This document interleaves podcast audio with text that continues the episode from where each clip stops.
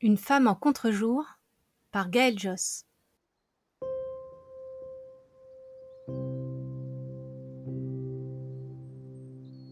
Un banc au bord du lac. Chicago, Rogers Park, décembre 2008.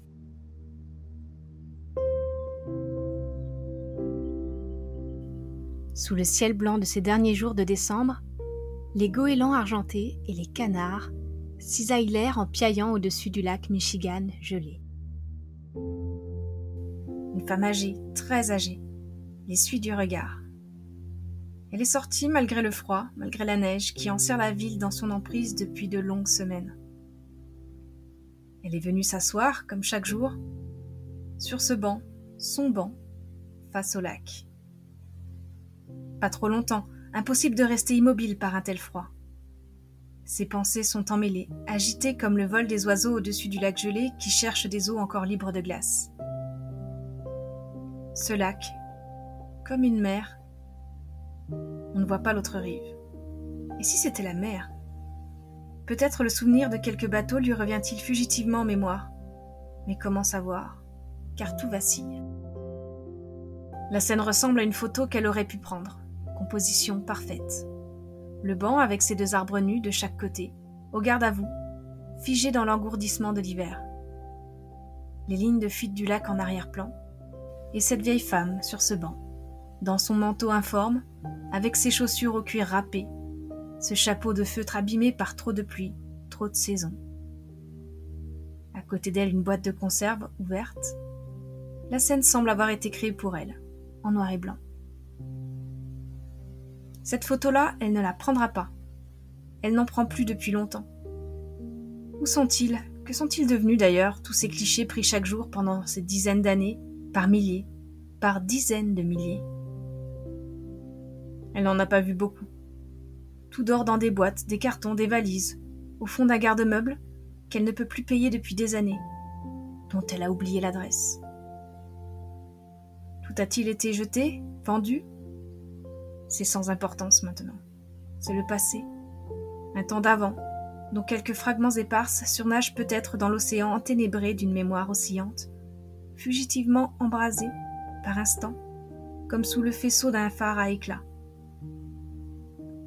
Ses doigts raides, engourdis, ne presseront plus jamais le déclencheur, ses yeux fatigués ne verront plus la mise au point. Ils ne chercheront plus le cadrage, la composition, l'éclairage, le sujet, le détail, l'instant parfait qu'il faut saisir avant qu'il ne disparaisse. Elle est là, transie, malgré cette envie qu'elle garde intacte d'être dehors, toujours, et d'aller devant elle. Plus de 50 ans qu'elle vit ici. Avant, ce fut New York, bien avant. Le froid, l'hiver, la neige, la glace, les ciels blancs et les étés brûlants, dans leur éternel retour. Elle se lève, il est temps de rentrer. Son petit appartement de Rogers Park l'attend, à quelques minutes d'ici, dans cette banlieue au nord de la ville. Il n'est guère chauffé, mais ce sera plus confortable. Elle mettra à bouillir un peu d'eau, pour un thé ou un café. Elle étendra les mains au-dessus de la casserole pour les réchauffer. Elle regarde encore le balai des oiseaux gris sur le lac, lève les yeux vers la lumière blanche et glacée. Pas de soleil aujourd'hui jour blanc. Le froid entrave sa respiration, comme si des glaçons s'insinuaient dans ses poumons à chaque inspiration. Ses yeux glissent du lac aux arbres nus, aux équipements habituels, le parcours de santé et ses agrès, les jeux d'enfants aux couleurs vives, les tables de pique-nique avec leurs bancs en bois arrimés au sol. Il n'y a pas d'enfant aujourd'hui, Peut-être lui viennent-ils parfois en mémoire tout ce qu'elle a photographié au hasard des rues, des pays et ceux qu'elle a élevés. Elle s'éloigne de quelques pas. Elle regarde toujours le lac comme s'il lui fallait encore déchiffrer quelque chose dans cette étendue glacée. Elle n'a pas vu la plaque de verglas sous ses pieds. Elle glisse. Sa tête heurte le sol. Absence. Où suis-je? Une sirène d'ambulance transperce l'air, des bras solides la déposent sur le brancard. On prononce des paroles rassurantes qu'elle n'entend pas. Ça va aller, madame, ça va aller, on s'occupe de vous. reprend conscience. Se débat, s'agite, proteste. Elle veut qu'on la laisse rentrer chez elle. Rien de cassé, je vous dis. Du regard, elle cherche de l'aide. Cet homme corpulent là, à quelques pas, aux mains et aux poignets recouverts de tatouages, aux interminables moustaches de mandarin. Cet homme qu'elle croise chaque jour, avec qui elle bavarde de tout, de rien, du temps qu'il fait et du prix du gaz, elle l'appelle, le supplie du regard. Aidez-moi, je vous en prie, aidez-moi, ne les laissez pas m'emmener. Je veux rentrer chez moi. En vain. Il la regarde, écarte les mains, puissant. Il ne sait même pas son nom. Il ne la reverra pas. La femme qu'on emmène dans un hurlement de sirène s'appelle Viviane Meyer. Elle aura 83 ans le 1er février. Personne ici ne sait qui elle est. Une silhouette familière du quartier, une de celles qui semblent faire partie d'un lieu, comme un élément du décor et un jour, elles ne sont plus là. On se fait la remarque, on s'interroge un instant et on oublie. Une vieille dame solitaire qui perd un peu la tête par moments qui se montre encore drôle parfois, et sacrément têtu. Les seuls qui pourraient en dire quelque chose, ce sont John, Matthew et Len Jensberg, les trois frères que cette femme âgée a élevés pendant 17 ans. Aujourd'hui, ce sont eux qui payent son loyer. Ils lui ont trouvé ce logement lorsqu'ils l'ont découverte, quelques années plus tôt, dans l'indigence absolue, dans la détresse. Oui, leur ancienne nurse faisait les poubelles. À sa sortie de l'hôpital, ils l'installeront dans une maison de repos pour qu'elle guérisse sans avoir à se soucier de rien. La chute, le choc à la tête, les médecins ont prévenu. Vous savez, à cet âge-là, on ne peut rien dire. Nous ferons tout ce que nous pourrons. Pendant quatre mois, Viviane va errer, entre conscience et inconscience, dans cet état cotonneux, assourdi, où se dénouent doucement les chevaux d'une vie et qui préfigure le grand sommeil. Puis, ce 26 avril 2009. Elle ne verra pas ce printemps, cette reverdie qui s'épanouit derrière les fenêtres. La photo se brouille, devient floue, illisible. C'est fini. En ces tout derniers jours d'avril, ou ces premiers de mai, par ces jours clairs et encore frais, on pourrait les voir, les trois frères, plus tout jeunes maintenant, se rendre au bois des ravines pas loin d'ici, ce petit bois resté en friche. La végétation a repris, elle s'étend chaque jour davantage. Fini les grands froids, on va vers la vie. Sous le tapis de feuilles mortes, les fleurs s'insinuent, les bourgeons se déplient. Un vert encore pâle habille les branches nues. Ils ont là des souvenirs heureux. C'est ici que leur nurse aimait les emmener jouer enfants, cueillir des fraises sauvages, ils ne savent pas qu'elle les a filmés un jour dans ces bois, lors de l'une de ces excursions.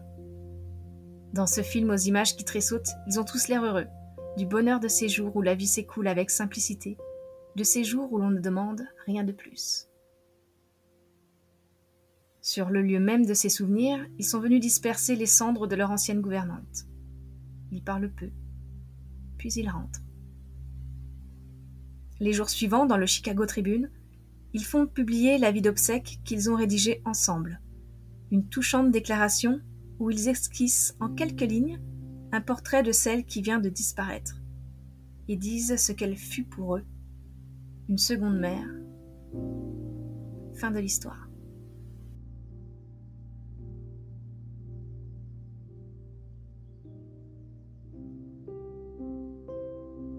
Puis c'est au tour du destin d'entrer en scène, sans violon, sans cuivre ni cymbales, sans la fureur de la tempête ni le souffle du blizzard, mais silencieux et tapis derrière un écran d'ordinateur.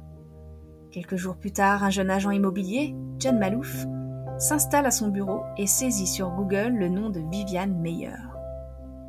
Comme on lance les dés, en espérant un numéro vainqueur sans vraiment y croire. C'est le nom qu'il vient de trouver par hasard, le seul, une fine trace au crayon sur une enveloppe, parmi tout le fatras de photos, planches contact, pellicules non développées, négatifs et papiers entassés dans les cartons qu'il a acquis dans une vente aux enchères, deux ans plus tôt, en 2007, pour 400 dollars. Quelle déception cet achat Il n'y trouve pas ce qu'il cherche, des photos de vieilles cartes postales de Portage Park, pour illustrer le livre qu'il projette d'écrire sur ce quartier cosmopolite et excentré de Chicago. À ses heures perdues, et peut-être en a-t-il beaucoup en ces années de récession immobilière, John Malouf préside une petite association d'histoire locale et s'est lancé dans ce projet. Les photos acquises ne lui serviront à rien. Dépité, il referme les cartons. 400 dollars de perdus. De temps à autre, pourtant, il rouvre une boîte, étale par terre quelques-uns des clichés, s'assied au milieu. Une ronde en noir et blanc, à l'infini. Une mer de visages. Certaines photos l'intriguent, le hantent peut-être. Tant de visages, d'instants de vie, d'inconnus qui semblent proches. Une bouleversante humanité y circule, et aussi une absolue maîtrise de la prise de vue. Le plus novice, le moins connaisseur des regards, ne peut qu'être saisi par la densité, la force, l'unité de l'ensemble.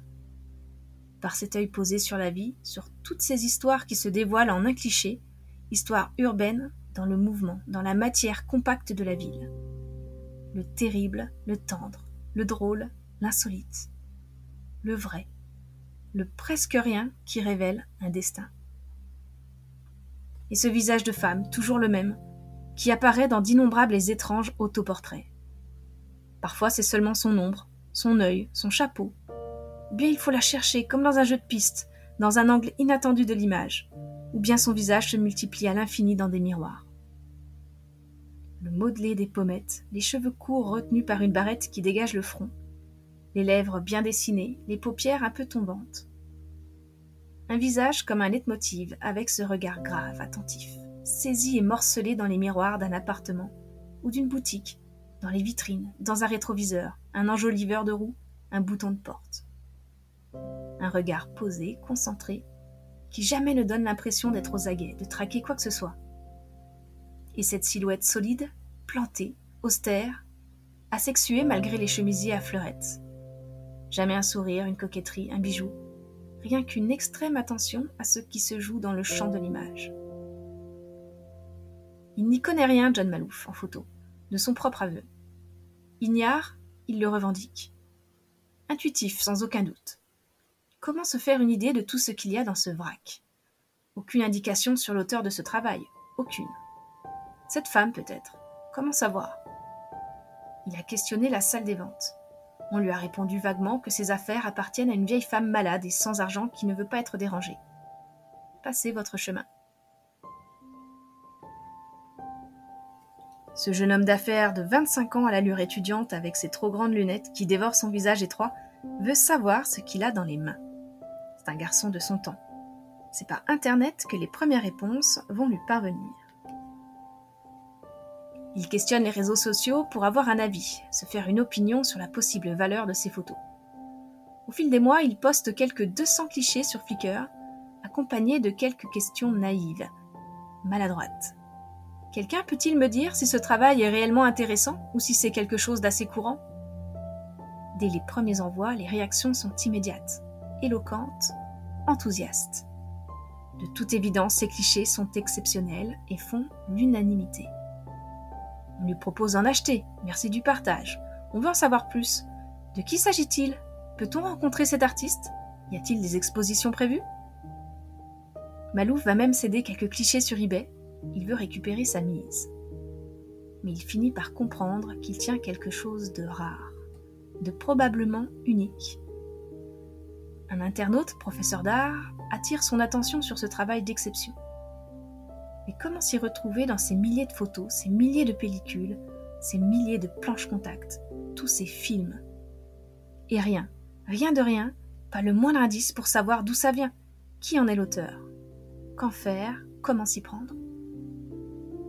En compulsant une fois de plus cette accumulation de papier, il finit par découvrir un nom à peine lisible sur une enveloppe.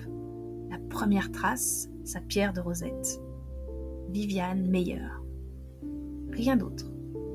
Nous sommes au premier jour de mai 2009. Coup d'œil distrait sur l'écran, il redoute déjà la réponse, le néant. Peut-on imaginer l'accélération cardiaque qui dut être la sienne lorsque ce jour-là, une réponse s'affiche? Une seule? C'est l'avis d'obsèques rédigé par les frères Ginsberg, relayé sur le site du Chicago Tribune. Une Viviane Meyer vient de s'éteindre quelques jours plus tôt. La piste s'arrête donc là alors? De qui s'agit-il? Une nurse, une bonne d'enfant. Il doit s'agir d'une invraisemblable coïncidence, une fausse piste, erreur, homonymie. Quel lien possible Qui est-elle? La mère, l'épouse, la sœur, la fille, une amie? Ou un simple nom un jour noté sur cette enveloppe pour une anodine, une obscure raison? Ou la photographe elle-même? Notice nécrologique fait allusion à une activité photographique. Mais tout cela est bien improbable. Il devait s'agir d'autre chose, un innocent passe-temps, quelques banales photos de famille, enjolivées par la mémoire et l'affection. John Malouf n'a rien à perdre note le nom des auteurs du faire-part, trouve leur numéro de téléphone, appelle. Bonjour, je suis en possession de quelques cent mille clichés pris par une certaine Viviane Meyer. Je crois que vous la connaissiez. Peut-on se rencontrer?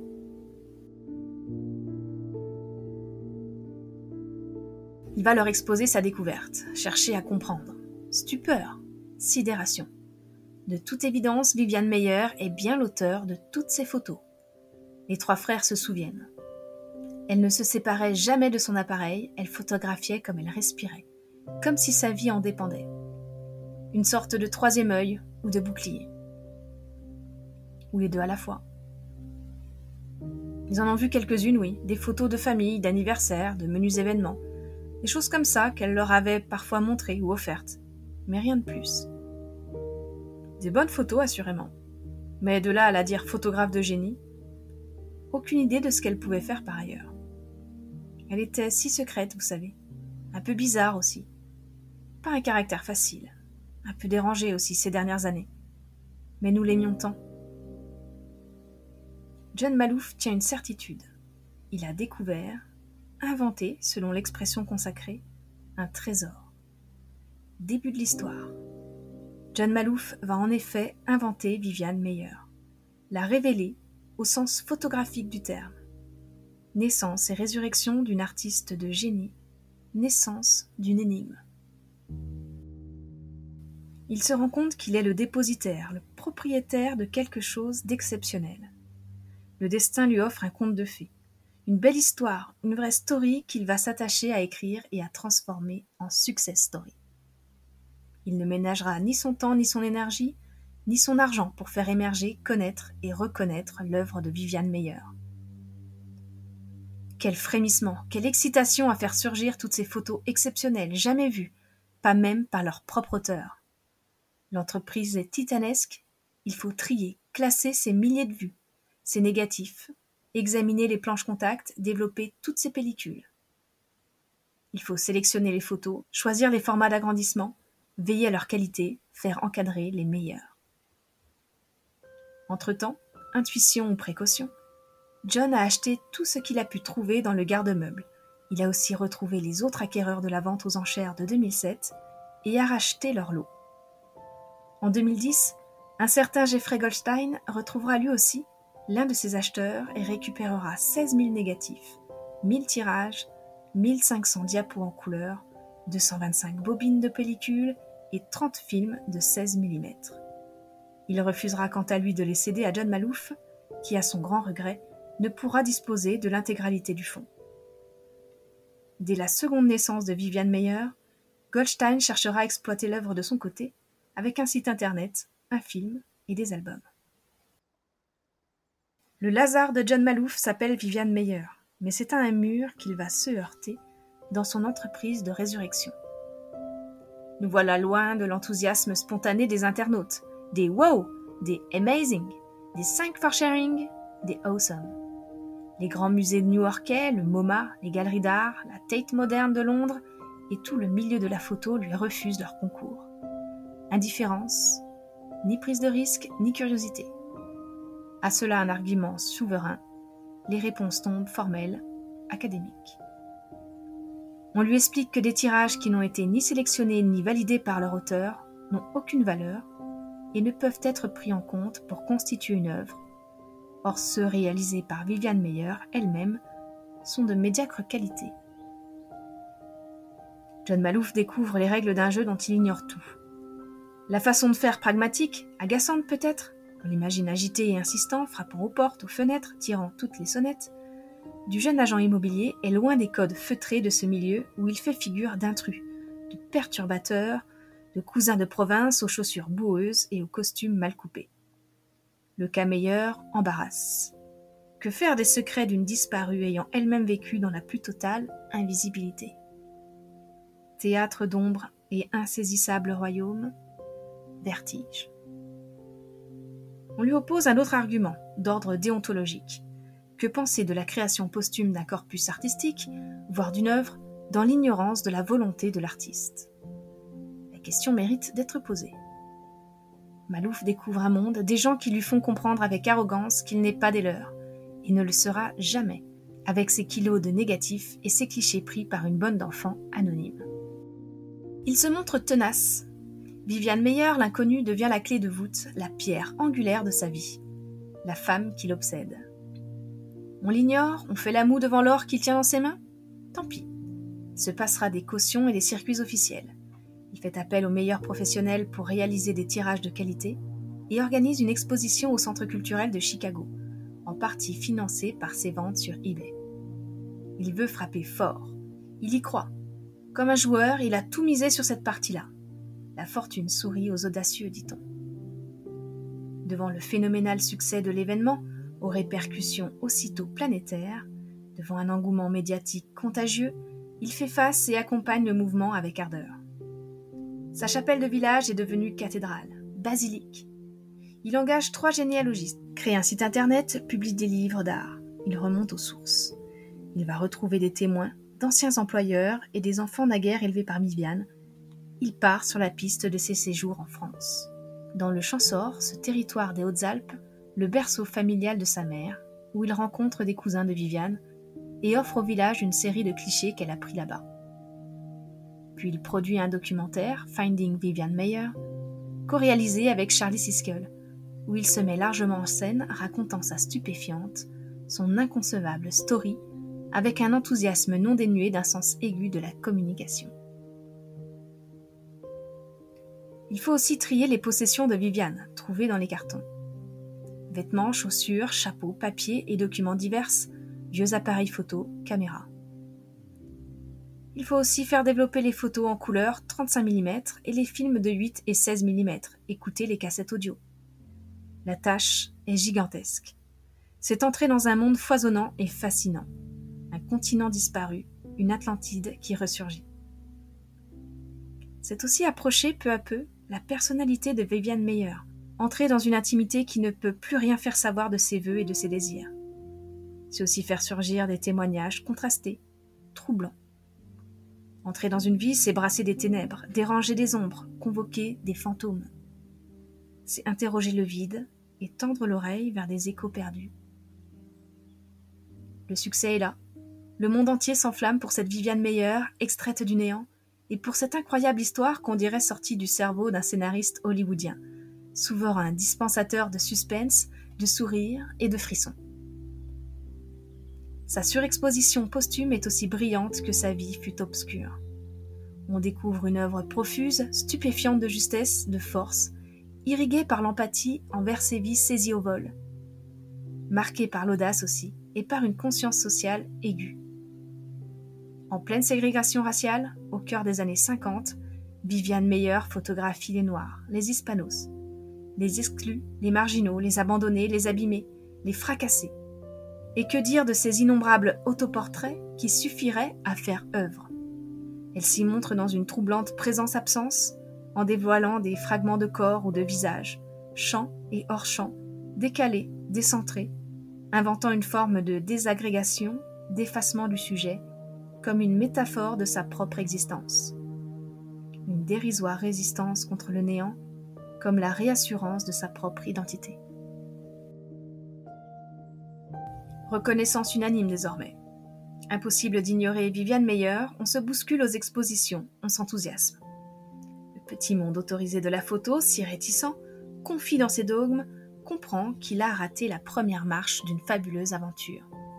Il n'entend pas rester à l'écart, il saute en hâte dans le train de la gloire lancé à grande vitesse.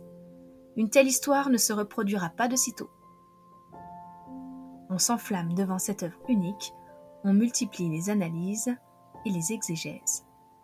Elle avait tout, affirme doctement Marie-Hélène Marc, photographe. Bien entendu, elle aurait eu du succès si elle avait exposé de son vivant, assure avec aplomb une autre spécialiste. Ils sont nombreux à chercher micro ou caméra pour livrer leurs savants commentaires. Bien sûr. Si, comme tout paraît simple maintenant.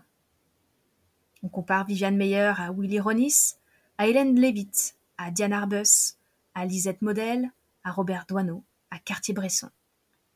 À Ouija, le photographe obsessionnel des scènes de crime, des scènes policières new-yorkaises, l'homme qui vivait dans sa voiture branché sur la fréquence radio de la police. On s'émerveille de cette photo bougée, cette jeune femme de dos dans la nuit, en robe de soirée claire, mousseuse, enveloppante, comme dans un rêve, un cliché à la technique alors innovante.